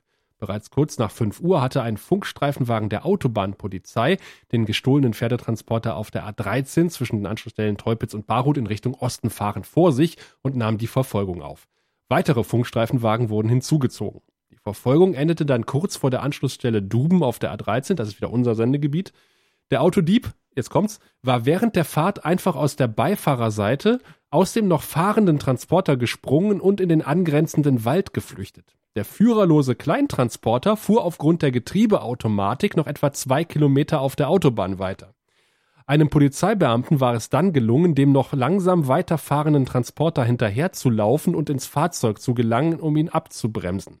Der Pferdetransporter im Wert von etwa 55.000 Euro wurde zur nächsten umfangreichen Spurensicherung sichergestellt und wird dann seinem Eigentümer zurückgegeben. Trotz einer intensiven Suche fehlt von dem flüchtigen Autodieb jede Spur. Die Polizei hatte zwölf Funkstreifenwagen der Polizeidirektionen Süd und West bei dem Sachverhalt im Einsatz. Das ist ja Wild West bei euch. Ja, das habe ich auch gedacht. Ist ja nichts weniger als Wild West. Ich habe es leider nach, nach 15 Uhr erst äh, in, den, in den Polizeimeldungen entdeckt. Das war zu spät, um noch nachzufragen, ob sich ein Pferd hinten drin befunden hat. Das wäre nämlich echt noch absurd gewesen. Also du musst überlegen, zwei Kilometer auf der Autobahn weitergerollt. Ja, und nicht in den Graben. Also Spurtreue. Ja, das dachte Fahrzeugs. ich auch. Oder für die Spurrillen in der brandenburgischen Autobahn. Das könnte auch sein. ja, die A13 haben sie jetzt gesperrt, äh, zum größten Teil oder zur Großbaustelle erklärt, pünktlich vor den Osterferien, äh, wegen Betonkrebs. Oh. Ja, ja, die haben. Die frisst äh, sich selber auf. Ja, ja, die frisst sich tatsächlich von innen auf. Die haben irgendwie falschen Asphalt oder sowas verwendet. Deswegen ja, bei uns ist es ja die A20, ne? Also ja. bei uns hat die A20 ja lustig äh, über Jahre für, für Meldungen gesorgt. Also erst ähm, schlug sie Blasen. Ja, das wollte ich gerade fragen, ob sie auch Blasen warm wirft. wurde, mhm. äh, hatten wir Blasen auf dem Asphalt. Und ähm, nachdem sie das korrigiert hatten, haben sie den Beton falsch rumgefräst, was dazu führte, dass es ein sogenannter Brüllbeton wurde. Also alle Autoreifen da drauf klangen gleich dreimal so laut. Brüllbeton. Ich weiß nicht, ob sie es dann irgendwann behoben haben, aber ich gehe mal davon aus. Also oder sie haben Schallschutzwände gebaut, keine Ahnung. Weil es billiger ist, als nochmal zu fräsen. Ich weiß bei, bei, uns auf der A15 haben sie die Autobahn neu gemacht und haben dann festgestellt, oh, ähm, wir haben eine neue Deckschicht aufgebracht, hier sind die Leitplanken zu niedrig. Also gemessen von der Oberfläche ja. Fahrbahn mhm. äh, bis zur Oberfläche oder, oder Unterkante Leitplanke fehlten einfach dann fünf Zentimeter. Ja, weil sie also ausgepolstert hatten. Mussten sie überall nochmal die Leitplanken höher machen. Auch schön. Das sind so Sachen, wo man äh, sich fragt, äh, hat da vorher keiner drüber nachgedacht, dass das eventuell passieren könnte. Aber naja, muss man, kann man mitrechnen, muss man nicht mitrechnen. Prallvolle Wochen sind das. Ja, wobei ich eigentlich kaum als Reporter unterwegs gewesen bin, sondern halt die größten Teil als äh, Nachrichten- oder Planer in der Redaktion verbracht habe. Ja, so ist das, wenn man zu den Erfahrenen gehört. Ach, darf man ja. nicht mehr raus. Zu den alten Hasen. Da sind Hm. wir wieder. Aber Vorsicht, in Brandenburg könntest du auch als alter Hasen geklaut werden. Eigentumsnachweis. Immer Ei- Eigentumsnachweis dabei haben. Das ist, äh, glaube ich, ganz sinnvoll. Das ist auch ein guter Sendungstitel, oder? Irgendwas mit Eigentumsnachweis? Eigentumsnachweis? Ich hatte Brüllbeton aufgeschrieben, aber Eigentumsnachweis für Brüllbeton. Brüllbeton, Eigentumsnachweis. Ja, sehr gut. In einem durch. Hm? Das sprengt uns das CSS. Verordnung. Verordnung. Brüllbeton, Eigentumsnachweis, Verordnung. Finde ich super. Das Du klingt, machst das schon. das klingt typisch deutsch, oder? Du machst das schon. Ja, ich mache das tatsächlich schon. Fußbodenschleifmaschinenverleihzentrale. Hm, Dabei ist Deutsch eigentlich ganz äh, logisch aufgebaut, wenn man es einmal kapiert hat.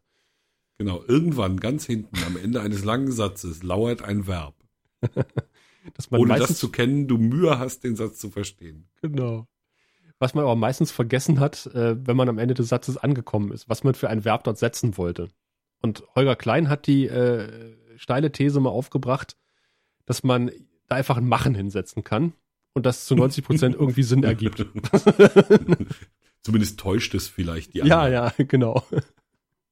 Aber nee, das, das fällt schon auf, wenn sich jemand verrennt. Oder Ja. andererseits fällt es auch auf, wenn jemand großartig verschlungene Satzkonstruktionen reden kann und dann am Ende das Verb noch weiß. Ja, das finde ich immer wieder faszinierend.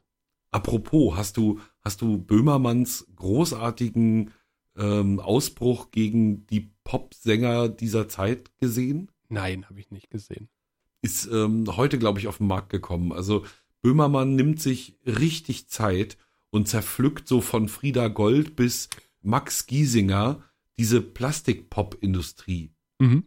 und äh, weist ihnen Schleichwerbung nach, übelster Sorte und weist ihnen auch Lügen nach, was so, ne, ich komponiere das alles selber betrifft. Lügensänger. Ne? Ja, Lügensänger. und, und haut da richtig rein, um dann äh, als Karikatur hintendran einen Song zu setzen, der ähm, angeblich von Schimpansen geschrieben wurde. Aha. Also Schimpansen durften aus den Tweets von Bibi und noch irgendwem auswählen. Und daraus ist dann dieser Song geworden. Das ist, der, glaube ich, nur eine hübsche Geschichte. Der auf Platz 5 der Charts ist Ja, mittlerweile. Genau, genau. Habe ich so am Rande mitbekommen. Jim Bansko featuring Jan Böhmermann.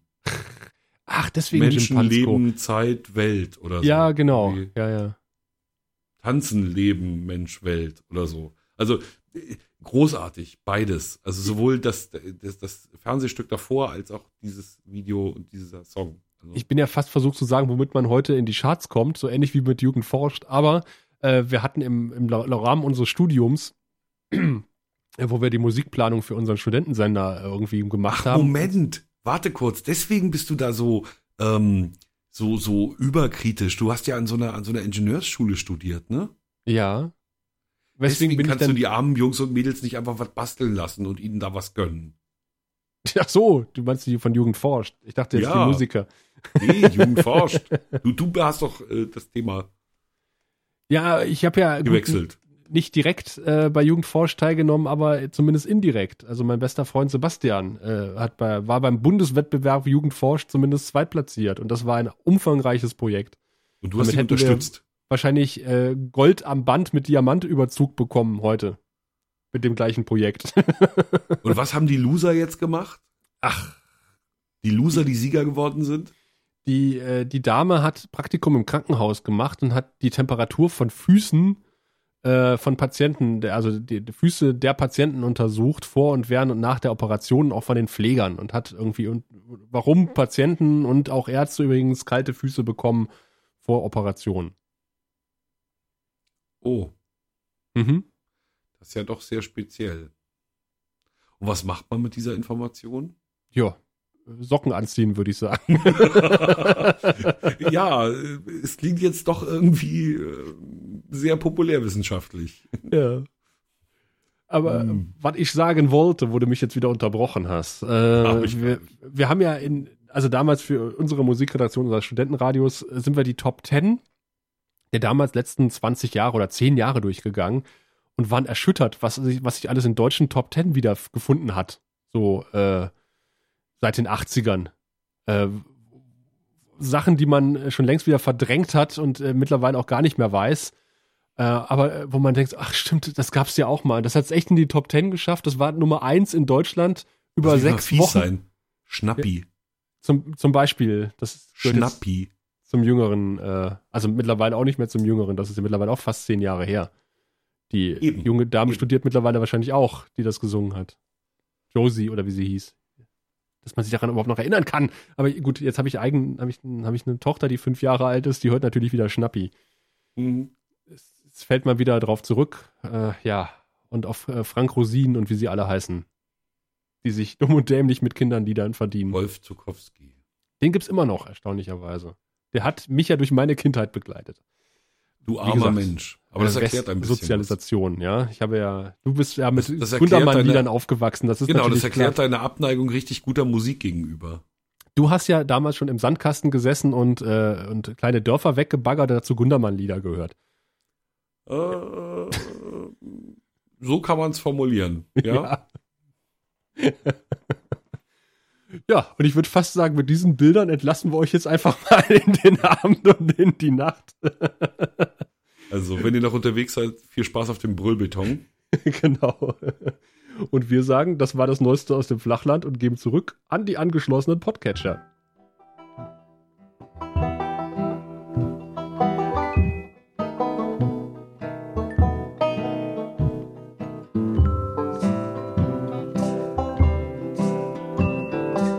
Fachlandreporter.